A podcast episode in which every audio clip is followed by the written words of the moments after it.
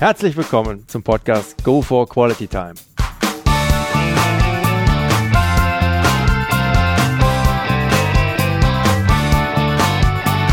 Hier werden wöchentlich spannende Persönlichkeiten interviewt, um mit deren Erlebnissen und Erfahrungen zu mehr Lebensqualität in ihrem Alltag beizutragen. Mein Name ist Detlef Massorts. Ich fühle mich als Weltbürger an vielen Orten dieser Welt sehr wohl habe riesigen Spaß am internationalen Networken und bin obendrein noch ein begeisterter Fußballer. Ich freue mich sehr, heute als Gast hier in der Hotelbar des Frankfurt Hotels Amadeus Dragoslav Steppi Stepanovic begrüßen zu dürfen mit Teil 2 der Folge 42 Leber geht weiter. Dieser Titel steht gleichzeitig für einen der Kultsprüche überhaupt im deutschen Profifußball und de facto hat er für meinen heutigen Interviewgast einen noch viel tieferen Sinn. Hallo Steppi. Hallo Detlef. Kommen wir mal zum Trainer Stepanovic. Wie kam eigentlich der Übergang, Steppi, vom Kneipier zum Trainer nach deiner Spielerlaufbahn zustande? Nach einem richtig akribisch geplanten Masterplan für deine Tra Trainerlaufbahn äh, fühlt sich das ja zunächst nicht unbedingt an, oder? Ja, also ich habe also ein, äh, aus meiner Karriere als Aktive muss ich ein, ein, einen Satz erzählen. Der Jula Lorenz hat mal einen, einen Tag Schusstraining gehabt und äh, der stand also an die 16er. Jetzt müsste wir mit dem Doppelpass machen. Er stand so. Gehst du also Ball und dann spielt hier. Jetzt musst du mit der rechts außen schießen in der linke Ecke, wo der Tormann. Haben sie Trainer, wir ziehen den Meniskus raus. Also, das ist unmöglich. Mit diese Außenriss, also in der Ecke von der linken Ecke, von der Tormann. Wer das? Sagt er, ja, ja, ja, ja, ja. Und dann also erst der Holz. Pass, Zurückpass von ihm, haut in den Winkel rein. haben wir noch zwei Stunden, hatte keine mehr getroffen, außer Holz. noch zwei Stunden haben trainiert. Bin ich nach Hause gekommen und habe ich erst geschrieben, was ich an dem Tag gemacht hätte, ist da dieser Scheiß-Training. Und so fand ich jeden Tag zu schreiben, was ich machen würde. Und nun auf einmal stelle ich ja fest, dass ich irgendwann mal ein, ein Trainer werde. Mhm. Das ist also, das, diese Ding hat entschieden. Ich habe ja immer wieder Probleme mit der Training gehabt. Ich habe ja, ich wollte nur nach vorne spielen, also Defensive, also ich nie gedacht, also scheiß Defensive. Ich wollte nur Tore schießen und nach vorne spielen. Und wenn einer nicht das machen wollte, gell, da habe ich einen roten Kopf bekommen, da können wir Arsch lecken. Und dann nie, ich habe nie beim Training gefehlt. Ich habe nie beim Training irgendwo Scheiße gebaut. Und ich war immer der Erste und der Letzte.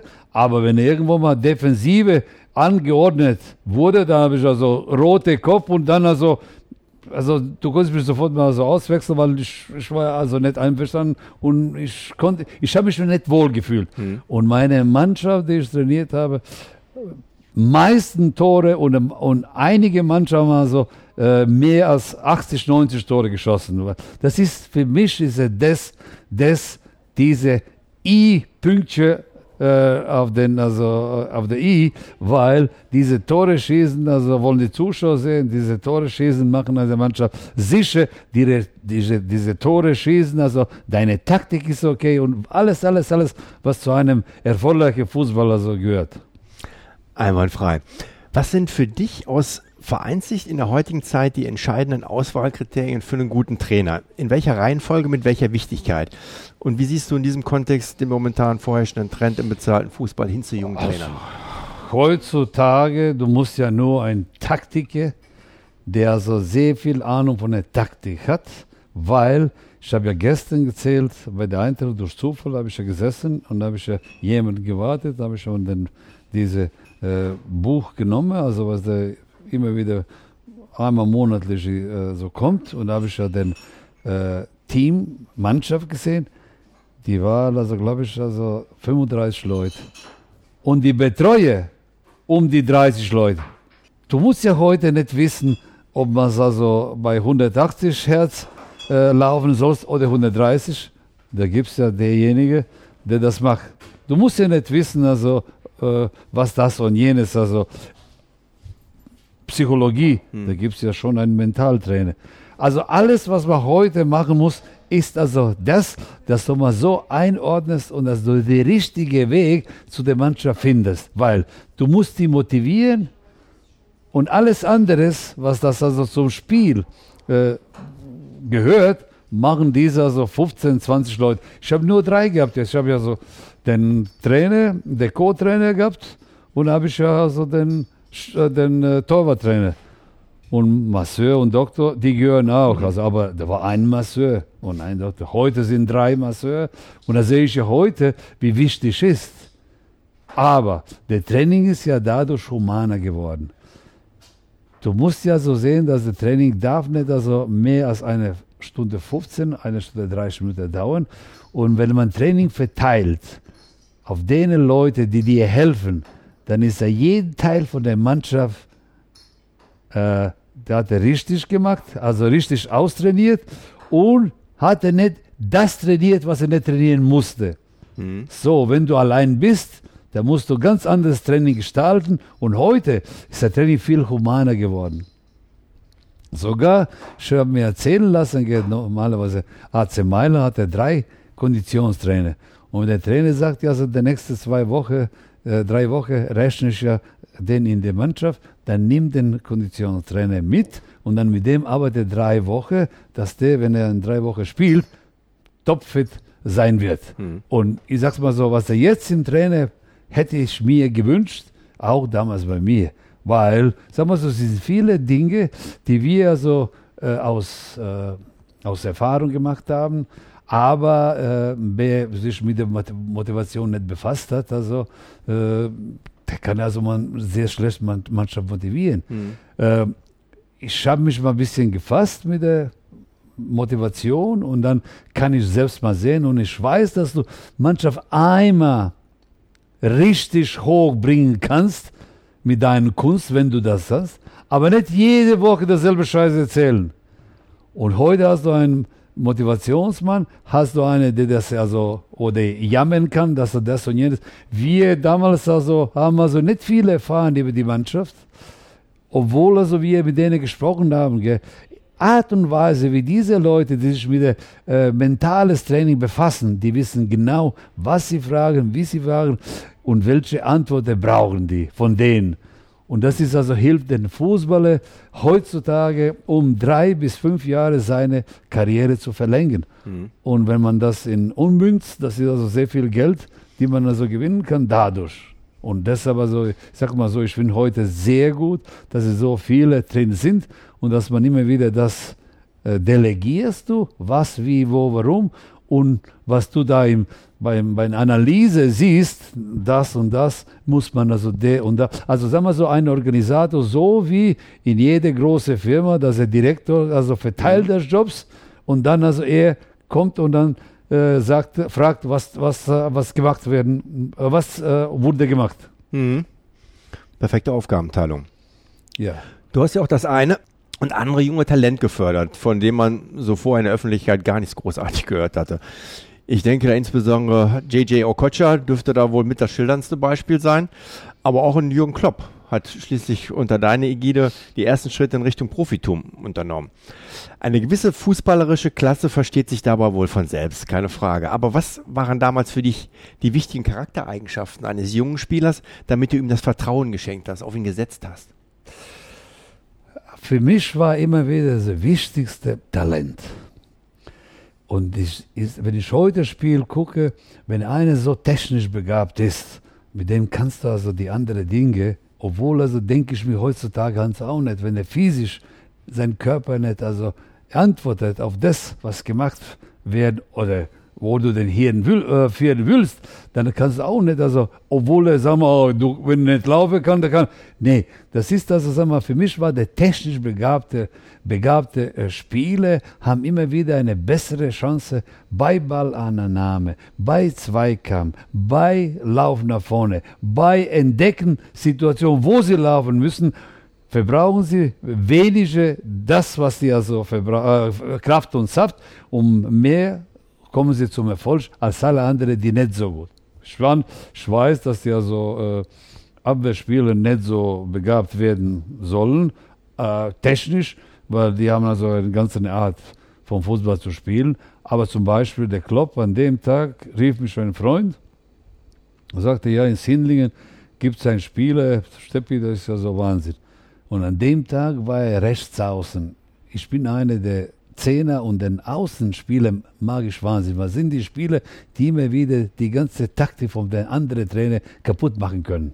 Das, und bin ich dahin, er hatte den so oft ausgespielt und den vorbei sage ich, das gibt's ja gar nicht. Dass den also keiner gesehen hat und dann irgendwelcher Freund von mir ruft mich, der mit Fußball nichts zu tun hat, sondern hat, ich habe ja gehört und gesehen und, und ich habe den geholt. Klopp habe ich ja geholt und äh, Vorbereitung war so. Neue Spiele, neue Training, neue Verein und hatte nichts Besonderes gemacht. Und in den ersten vier Spielen auch nichts Besonderes gemacht. Und dann also hat mich gefragt, der Manager, der verstorbene Trinkland, was hast du, was hast du denn geholt? Ja, ich, also, ich habe den so gesehen, aber dass der so schlecht spielt, also. und da habe ich dann in die zweite Mannschaft geschickt. Nach vier Spielen ruft mich also den Co-Trainer an und sagte, bei mir sitzt er auch auf der Bank. Leck mich am Arsch. Also. Total, also, totale Flop. Und irgendwo im Winter nehme ich den wieder zu der Mannschaft. Und der also macht jeden Tag drei Tore, fünf Tore, drei, vier Tore. Jeden Tag schießt der Tor am laufenden Band. Ich von rechts, rechts außen tue ich dann in die Mitte. Hatte noch 14 Tore für mich geschossen, hat mich zum Meister geschossen. Und an dem Abend, wo wir gefeiert haben, ist er also gekommen und sagte, ja, ich gehe nach Mainz. Der Okocha, ich bin von der Rot-Weiß, äh, weil der Trinkler wollte sich ja so einmischen, wollte mir erzählen, wer spielen soll, aber sagt ja, na, bei mir erzählt keiner. Wenn du beim Training jeden Tag bist und dann guckst du, wie, wie die trainieren und was sie machen, dann kannst du sagen, aber so, du kommst ja Sonntag und vielleicht einmal Donnerstag und dann willst du mir erzählen, dann kannst du mir Arsch lecken. Ruf mich Präsident, Stäubing, morgens um 10 bin ich bei ihm zu Hause, sofort mit Champagner.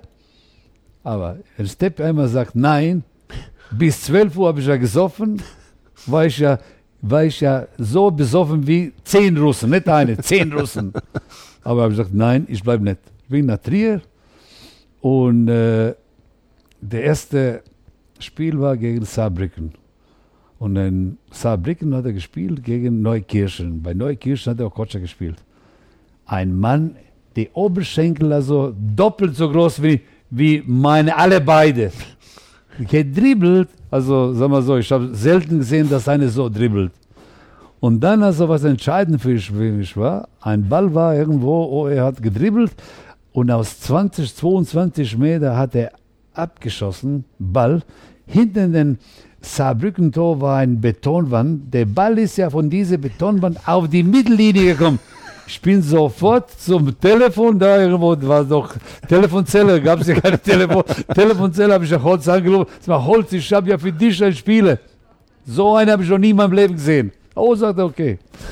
Und so, also, wo ich nach, zu der Eintracht gekommen bin, also, dann hat mich jemand wieder angerufen, sagte, ja, Steppi, der Okocha geht zu Nürnberg. Ich habe dann wieder dann gesagt, also den Gerster, ey, Okocha geht zu, und dann haben wir dann 200.000 bezahlt. Und nachher haben sie bei Fenerbahce 4 Millionen genommen. Ah, wunderbar, klasse. Stichwort China. Kurz nach deiner Vertragsunterzeichnung damals als Trainer bedrohten dich dort Unbekannte mit Waffen in deinem Hotelzimmer. Deine Frau wollte dich daraufhin verständlicherweise nicht mehr dorthin ziehen lassen, worauf du ihr entgegen haben musst, entgegnet haben musst. Am Ende ist doch egal, wo ich sterbe, ob in Frankfurt oder in China.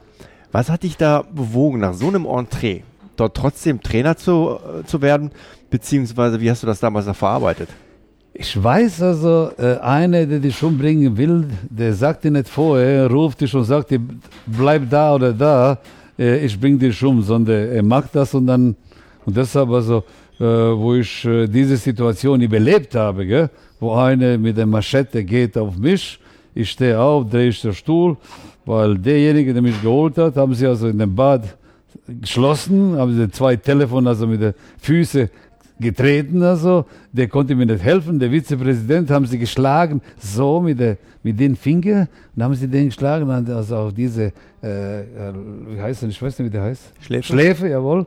Und äh, der eine schlägt den, den zweite äh, halten sie also für die Arme und der springt mit der Hacke in Rippen da, war der, war der Vizepräsident.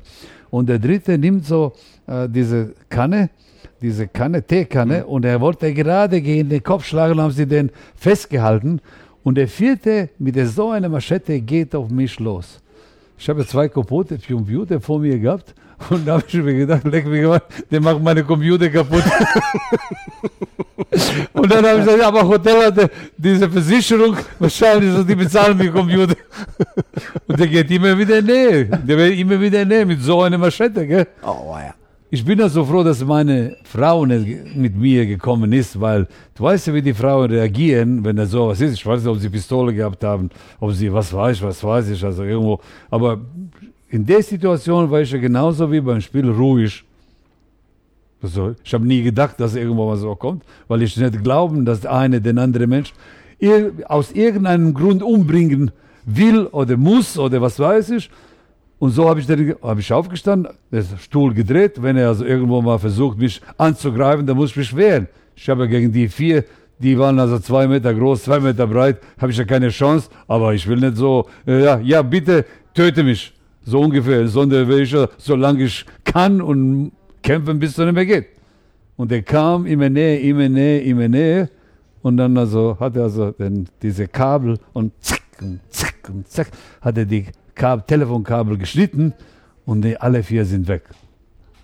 Ich wollte Polizei rufen, sagte Vizepräsident, Blut, also geströmt hier. Nee, nee, Polizei, nee, Polizei. Ich habe gedacht, ja, also die äh, Manager, die uns also, ich habe Manager nie gekannt. Hat mich einmal angerufen, ob du willst. Ich habe ja, ich will. Und dann wir uns da getroffen. Die, diese Manager, die also in Zeitung sehen, dass sie jemanden Trainer braucht, die rufen also an und bestellen dich irgendwo. Die wissen, dass wir mit 2, 3, 4, 5.000 in der Tasche haben. Und irgendwo bestellen die dich und um dich rum nehmen dir das Geld und kein Job und kein Geld. Ich gesagt, ja, eine, der leck ist vielleicht eine, so klein, du.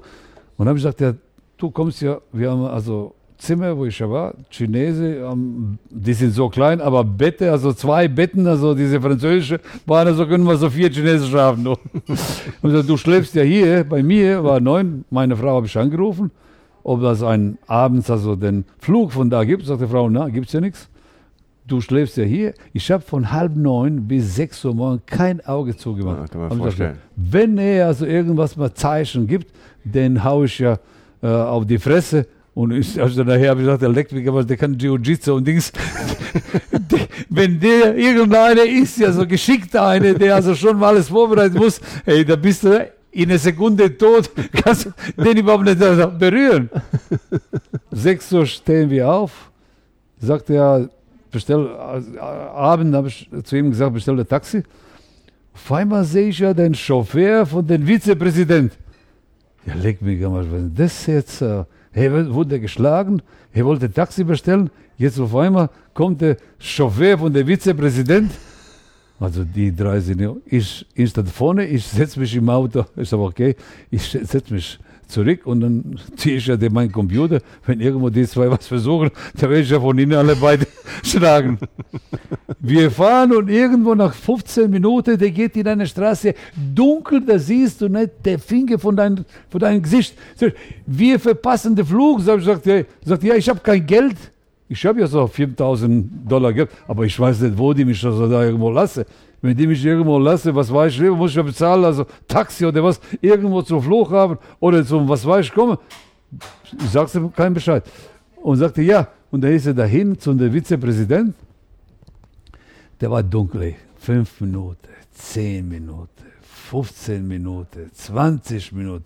Auf einmal kommt er rein, kommt er raus und er hält er so Hand in die Tasche, in die, unter die Jacke. Also leck mich am Arsch. Wenn der Pistole ist, ja, gute Nacht, Steppi.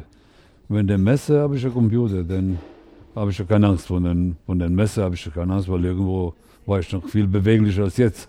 Aber wenn eine Pistole ist, ja, gute Nacht. Er geht rein um das Auto rein, macht die Tür auf und dann setzt sich dahin. In dem, wo er nach unten so ein Stoßgeld. Bei mir war, bei mir erstmal war Luft raus. Bin ich also da zum Flughafen, hatte Ticket gekauft, bin nach Frankfurt. Meine Frau sagt, ah, Smog, so, ah, Smog, Smog, Smog, Smog. Nach drei Tagen rufen die wieder an. Ich sagte, ja, pass auf, ja, so, ich hab's ja hier, Bildzeitung, ich sag's dir Bescheid. Sagte der, der mich angerufen hat, ja, die haben also da hinten auch paar Leute, die auch so in einem unteren Milieu arbeiten. Ich werde Zeitung nicht erzählen, was, wie, wo, warum. Ja, hast du recht. Soll ich den Scheiß? Nach, Monat rufen die wieder an und sagen manchmal, bist du bekloppt? Ich sage, ich bin nicht bekloppt, aber mich haben sie nichts getan. Und ich sage mal so, soll ich ja nicht dahin gehen, weil das irgendwo ein Land, der also irgendwo Zukunft vor sich hat im Fußball. Und deshalb bin ich da hingegangen und dann bin ich also da noch, da was war diese, diese Vogelgrippe. Hm. Und dann wurde also Meisterschaft unterbrochen. Aber die fangen immer wieder im Januar äh, mit der Vorbereitung. Und im, im März also beginnt die Liga bis November, weil im November ist ja minus 25. Und dann also zwei Monate Pause und dann wieder. Und die chinesischen Spieler, die, die bleiben im Internat. Die kommen also im Januar und bleiben bis November, dürfen nicht raus. Und ausländische Spieler, die wohnen in der Stadt und die hat man immer wieder mit, mit mir zusammen, also haben wir geholt und dann zum Training und wieder vom Training zurück in die Stadt. Aber die Chinesischen kommen nicht raus. Und die dürfen nicht vor 30 Jahren heiraten. Andere Länder, andere Sitten. Also da ja. hast du wirklich ein richtiges Abenteuer hinter dich gebracht, alter Schwede. Wenn meine Frau gewesen wäre, ich muss dir sagen, es hätte ganz anders gelaufen. Mm. Ich weiß nicht, wahrscheinlich haben sie Pistole auch gehabt. Ich weiß nicht, was die von den Vizepräsidenten gewollt haben. Entweder hat er da irgendwo eine Karte gespielt, hat er den, ist er schuldig geworden oder ist eine andere Gruppe, die auch an seine Position wollte. Also ich weiß, bis heute weiß ich nicht, was da passiert ist. Aber sag mal so, schau mal so, sag mal, ich sag mal so, das ist das, diese Verhalten, die ich also an dem Abend gehabt habe, gell, ist das, was ich also da äh, auch nach äh, Rostock-Spiel gezeigt habe. Mhm.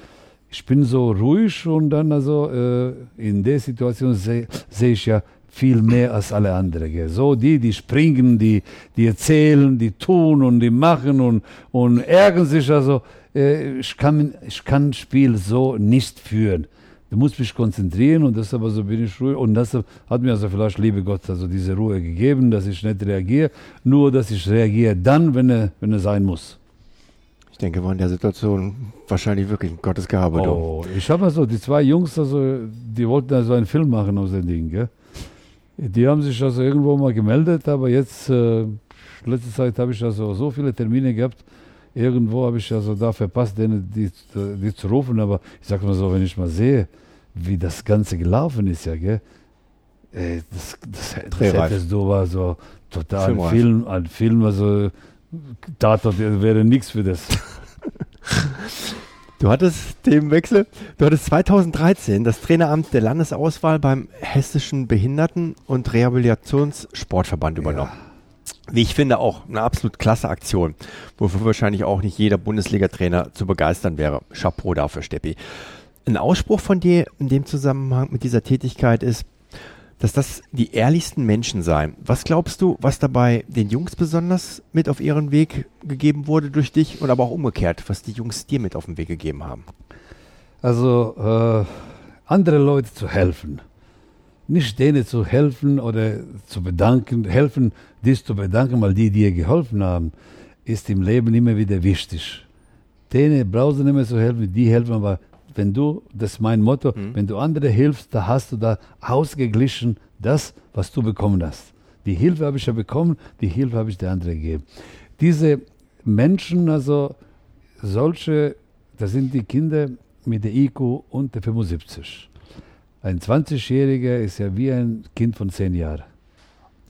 Mental. Und äh, in Serbien, die sind gekettet, da unten im Keller, weil sich Leute schämen, solche Kinder zu zeigen. Und für die haben wir so eine Liga gegründet.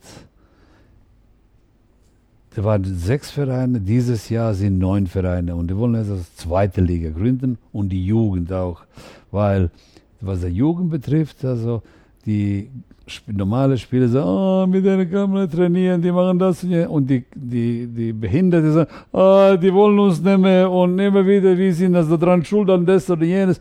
Und dann ist es sehr schwer, diese zwei Gruppen, die versuchen jetzt mit dieser Integration, Inklusion, das zu machen, aber ist schwer, weil, sagen wir so, wenn eine Gruppe als normale spielt und kann nicht warten, bis er einen Ball angenommen hat und zu dir gespielt hat. Also irgendwo stört die, weil Fußball ist ja so. Und äh, ich glaube schon, also erstmal äh, gibt es ja drei Sachen, die ich also immer aufpassen muss. Also du darfst sie nicht kritisieren, weil sonst also gehen die in sich rein und dann kriegst du nie mehr raus. Was das also Physis betrifft, also das sind die Kinder, die nicht so fit sind. Deshalb musst du mal so, so Training gestalten, dass sie Freude haben. Mhm. Das ist wahnsinnig wichtig. Und das sind die Kinder, die dir genau sagen, wie sie sich fühlen. Wenn der, der sagt, ich habe keinen Bock, du kannst ja machen, was du willst, der hat keinen Bock, der ist ehrlich. Und das, ich war an der ehrlichsten Stelle mit denen, wenn ich mit denen trainiere, die man haben könnte. Weil die werden dich nie belügen. Wenn die sagen, dass der Zustand so ist, ja, ist der Zustand so. Wenn die sagen, die haben keinen Bock, die haben keinen Bock. Wenn die sagen, wir wollen das oder jenes, die machen das und du brauchst, du kannst dich auf den Kopf stellen, es geht nicht anders. Mhm. Und das also, sagen wir so, diese Kinder, äh, erstmal haben mir so Spaß gemacht, ich habe das ehrenamtlich gemacht, weil ich immer wieder Leute helfen wollte und da habe ich ja von klein gelernt. Und ich bin begeistert, ich sag dir noch dazwischen, mhm. ich war also bei dieser Telefonaktion bei RTL. Morgen um 7 Uhr ruft mich ein Mädel, hallo, ich bin, ich weiß nicht, wie die hieß. Ja, äh, ich habe also 5 Euro von meinem Taschengeld, also äh, um zu helfen, also diese Kinder von das und jenes. Und dann man schon sieht, dieses Land überall, wenn das geht, Erdbeben, Katastrophe, in der Rucki Zucki ist es paar Millionen Leute zu helfen. Es gibt keine andere Nation, die so hilfsbereit ist wie Deutsche. Und das ist, das begeistert mich. Und ich bin in ein Land gekommen und diese habe ich also selbst in meinem Herz, Leute zu helfen. Und da war ich ja sehr froh, dass sie mich angerufen haben, um denen zu helfen. Weil man sieht jetzt bei diesen Flüchtlingen, Tschechen wollen nicht, die wollen nicht und die wollen nicht und die wollen nicht und die, die vergessen, die Ungarn, die vergessen bei der 56, diese Revolution, die sie gemacht haben, hundert der Tausend sind hier nach, nach Westen also äh, gewandert, weil dahin äh, wären sie wahrscheinlich also geknallt. Die vergessen das, dass man Menschen irgendwo, und das ist in meinem Bild bei Menschen erstmal zu helfen. Was der für eine ist oder wie der für eine ist, ist mir scheißegal, aber der braucht, wenn er Hilfe braucht, der braucht Hilfe und das gibt es ja nicht anders. Und ich muss ja dazu sagen, ich habe es ja so auch von, den, von den meinem Opa gelernt. Der Opa hatte nie also sein Haus äh, äh, geschlossen. Und wenn er jemand da, ein, der durch äh, Dorf gewandert und hatte nichts zu essen und er geht rein, isst und trinkt und bedankt sich und dann geht er weiter. Heute hast du tausend Schlüssel und dem machst du deine Tür zu, der kommt, kommt keiner mehr rein, weil diese Diebe, diese Idioten, die das ganze Welt also gegründet haben, diese Unterwelt, machen ganz anderes. Und das ist das Ganze, was wir also immer wieder, äh, da hörst du, und siehst du, was da gemacht wird, da tust du. Und dann also äh, diese Zigeuner, kleine, kleine Zigeuner, wo ich also da gebadet bei mir und hat meine Frau hat ihm also zu essen gegeben, haben sie mit den Kinder, unsere Kinder gespielt, also und dann also diese äh, Fans, also die nirgendwo zu schlafen, haben sie bei mir geschlafen. Ne? Und dann morgens also, da hörst du, wie die Zeitung zittert, weil, weil die nichts getrunken haben. Ich habe sofort mit der Schliero ist da drin und auf einmal Luft war raus. Ah, klasse. Und es ist herrlich. für mich, also sagen wir so, für diese Kinder ist ja, sagen wir so, ist, ist, ist ich weiß nicht, ob mir das Gott gegeben hat, also denen zu helfen, ist eine, eine Freude, ich, wenn ich dahin gehe, ist mein Herz so. Wenn ich zurückkomme, ist mein Herz. Ich habe die also zum Training gefahren. Da waren vier in Hanau, nach Wetzlar gefahren und dann wieder vom Training zurück nach Hanau und dann zu Hause, nach Hause gegangen bin. Super. Klasse. Und das ist das Ganze, also, äh, und dann, ich habe mich angeboten, also Nationaltrainer bei denen. Und die haben irgendwelche genommen, ich weiß auch nicht, das gibt's ja gar nicht. Die, überhaupt nicht, also ich ich habe ja umsonst gearbeitet und ich, ich wollte kein Geld. Also mein letzter Wunsch in meinem Beruf wäre, auf diese Treppe zu steigen, Nationaltrainer. Ich war fünfmal, fünfmal war ich ja kurz davor. Einmal, oh, ich muss dir erzählen, das ist nicht nochmal. Ja. In Nigeria. Nigeria rief mich ein Journalist. Die Nigeria braucht Nationaltrainer. 98 in Frankreich. Gerne. Ich, den Herr Knispel, der ist ja verstorben, nehme den mit. Und auf diese Freude haben wir vergessen, diese Vak Vakzinen zu nehmen. Also die, wir haben nichts. Impfung. Impfung. Wir haben nichts genommen. Kommen wir dahin. Ey, ich habe ja so, ich sag dir mal ganz ehrlich, also es, es kann sein, dass es irgendwo dreckig ist, aber wie da, das kann so nicht, das ist unglaublich. Und ich habe da so neben dem Grill gesessen, habe ich ja nur den, diese, äh, diese Putenbrust, also der Hähnchenbrust auf den Grill und habe ich ja selbst genommen und dann Flasche, Flasche Wasser getrunken und nichts anderes gell. Und äh, ja, und dann also erstmal, ich habe erst einmal so äh, äh, abgeholt worden von den Militär. Davor ein Auto mit drei mit dem Maschinengewehr, dann wir hinterher und dann hinter uns noch eine, ein Auto mit dem Maschinengewehr. Und ich so, wo bin ich hier überhaupt? Das gibt es ja gar nicht. Und dann Verhandlungen? Den Sportminister, erstmal so, ich weiß nicht, ob das hier heißt, aber der türkische Sitz, so die Beine unter die Arsch. Die Beine tun sie unter der Arsch. Ja, ja, ich glaube, also bei uns, bei uns heißt das so türkische Sitz, Okay. aber macht doch nichts. Der sitzt ja da und dann, also hat er den, den Sl- Slip, Slippers oder wie heißt er, und tut er also ausziehen und unter den Arsch den Beine und ich fange an zu erzählen. Und auf einmal der Sportminister schläft ein. Und, und der Knisper sagt, weiter erzählen, weiter erzählen, nichts das aufhören. Und ich erzähle weiter. Über 15 Minuten ist er geschlafen. Ich erzähle und wo er wach wurde, sagt, wunderbar, wir gehen morgen Vertrag unterschreiben. Nee. Ja, Ey, super. ich sagte immer, aber jetzt also wir, ich weiß nicht, weißt du, was das als afrikanische Zeit ist? Jetzt? Die Zeitverschiebung oder was meinst du? Nee, afrikanische, kennst du den Wort afrikanische Zeit? Nee, afrikanische Zeit kenne ich nicht. Nee. Ich kenne nur, ich kenn nur den, den Die, Spruch. wir wurden bestellt um 5 Uhr 30 plus Hitze plus also noch also Feuchtigkeit. Wir beide Krawatte, Anzug und sechs, keine, sieben, acht, neun, zehn. Ich hab gesagt, ja, ich warte nicht mehr, ich muss was essen. Lücke mir Arschleck. Halb elf kommt immer, wo seid ihr denn? Das ist amerikanische Zeit. Wenn das Schirm mal ein ist, um 5 Uhr, die kommen um 10. Ja, genital. Ich sag nur, Leber geht weiter. Ja, stimmt. Vielen lieben Dank für deine Zeit und dieses Interview mit wirklich all den herzerfrischenden Eindrücken und ich denke, zumindest ich habe heute einige mehr an Facet- Facetten von dir erkennen und detektieren dürfen. Es hat mächtig Spaß gemacht und es war ein absoluter Genuss.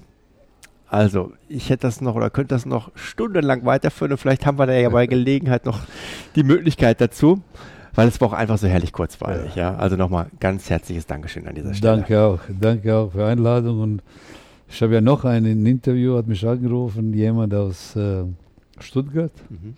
Der macht das so mit einem Zug. Ja.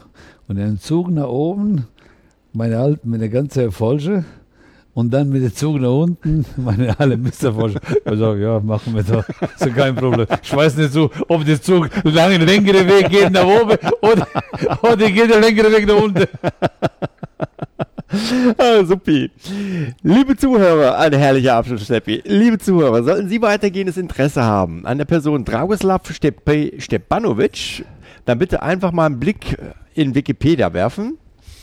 Unter Wikipedia.org Dragoslav Stepanovic, den Link sowie weiteres. Und wir haben uns im Vorfeld noch darüber unterhalten. In Kürze wird auch eine Webseite von dir erscheinen. Lebe geht weiter. Lebe geht weiter. Ähm, auch die wird es dann, sobald es veröffentlicht, auf meiner Webseite geben, sodass Sie sich da auch gerne darüber weiter informieren können. Also wie gehabt, zusätzliche Infos gibt es auch noch reichlich in meinen Shownotes. Ja, in dem Sinne, sollte Ihnen der heutige Podcast gefallen haben, dann würde ich mich sehr freuen, wenn Sie ihn kurz in iTunes bewerten könnten.